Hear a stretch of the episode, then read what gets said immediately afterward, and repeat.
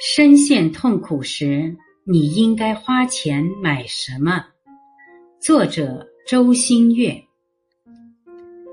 何以解忧，唯有花钱吗？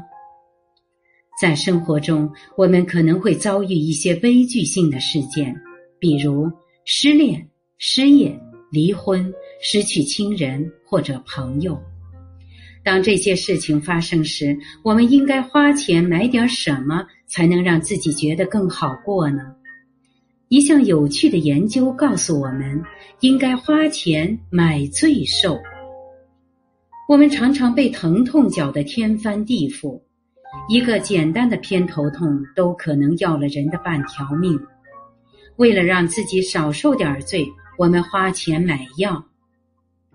二零一六年十一月，美国联邦公共卫生署公布了一份名为《面对美国成瘾症》的研究报告。报告指出。美国全国仅滥用阿片类止痛药的人数高达一千九百万，止痛药销售总收入超过四千亿美元。有趣的是，一方面人们花钱想要减轻痛苦，另一方面人们又经常花钱买罪受。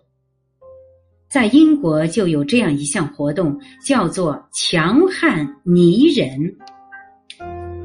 强悍泥人是一项非常痛苦的挑战，要求参与者在半天时间内穿越二十五个军事化的障碍，期间参与者需要承受莫大的痛苦。下面我们随意列举几个障碍，让大家感受一下，比如电鳗，鳗鱼的鳗。要求参与者必须爬过一万伏高压的电网。再比如说，水下通道，要求参与者必须穿过水下冰冷泥泞的通道。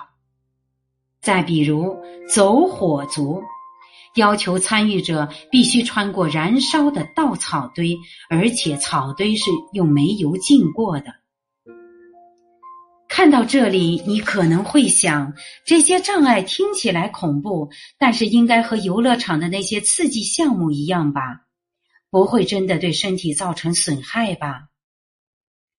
事实上，这些障碍挑战可没有看起来那么简单。参与者会不同程度的受伤，不光是皮外伤，也有可能出现脊髓损伤、中风、突发性的心脏病。甚至死亡。这种饱受痛苦的活动，就算刀架在脖子上，我也不会去参加。但即使要差不多一千元人民币的门票，仅仅在二零一六年九月的那一场，就有两两百五十万人兴致勃勃的跑去参加了。为什么有人花钱让自己少受罪，有人却花钱去买罪受呢？英国卡迪夫大学商学院讲师斯科特为了回答这个问题，亲自参与了这项痛苦的活动。当然，他还采集了大量的数据，包括观察、视觉材料、深入访问等等。他揭示了人们花钱买罪受的几个根本原因。首先，痛苦会让我们觉得自己获得了新生。在日常生活中，我们的身体适应了平静的运作规律，一旦产生强烈的疼痛刺激，就会迫使我们去关注以前很少注意的身体部位。我们的身体在强烈的疼痛刺激下。开始变得跟从前大不相同，就好像重获新生。我们对自己忍耐痛苦和在极大的压力下迸发出的潜能也有了新的认识，就好像遇见一个未知的自己。这就是为什么很多人从西藏艰苦旅行回来后，觉得自己变成了一个新的人。在这项活动中，痛苦还伴随着一种仪式感。强悍泥人有着严格的时间顺序，参与者需要一项一项去完成，似乎是在进行一个残酷又有意义的仪式。在经历了这些痛苦的洗礼后，就能获得身体和精神的重生。其实，世界上很多地方的成人礼都伴随着痛苦。瓦努阿图的成人礼就是陆地跳级。这种活动类似于蹦极，但会用藤蔓代替弹性的绳索。参与者一般从十八米至二十三米的高处沿着土坡往下跳，必须要头擦过地面才算合格。只有他幸存下来，才会被承认是一个真正的男人。伴随着疼痛的仪式，一个阶段结束，另一个阶段开始。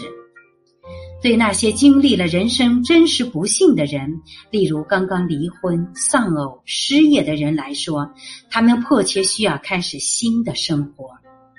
因此，他们欣然接受参加一个痛苦的活动来获得新生。其次。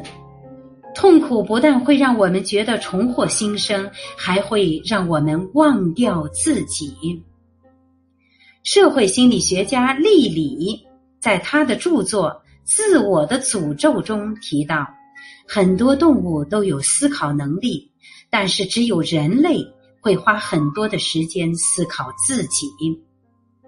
反复思考自己可不是什么好事。高度的自我意识会让人患上精神疾病。有研究证明，精神病人说“我”这样的次数是正常人的十二倍。只有伴随着精神疾病的康复或稳定，他们才能减少说“我的”次数。高度的自我意识是非常痛苦的。著名心理学家包麦斯特认为，自我意识高的人。很容易认为自己没有价值，从而倾向于自我毁灭，也就是通过自杀来终结自己的痛苦。疼痛还可以让我们暂时逃离自我。强悍泥人中经历的强烈疼痛，能让我们不再去思考自己的心理感受，而是更多的去注意自己的身体感受。这就是人性的矛盾之处。一些人在逃避疼痛时，一些人还在花钱买罪受。你身上留下的那些愈合了的伤痕，会让你感觉到自己不但浴火重生，而且变成了更加强悍的升级版的自己。我是主播零点，欢迎关注，谢谢您的收听。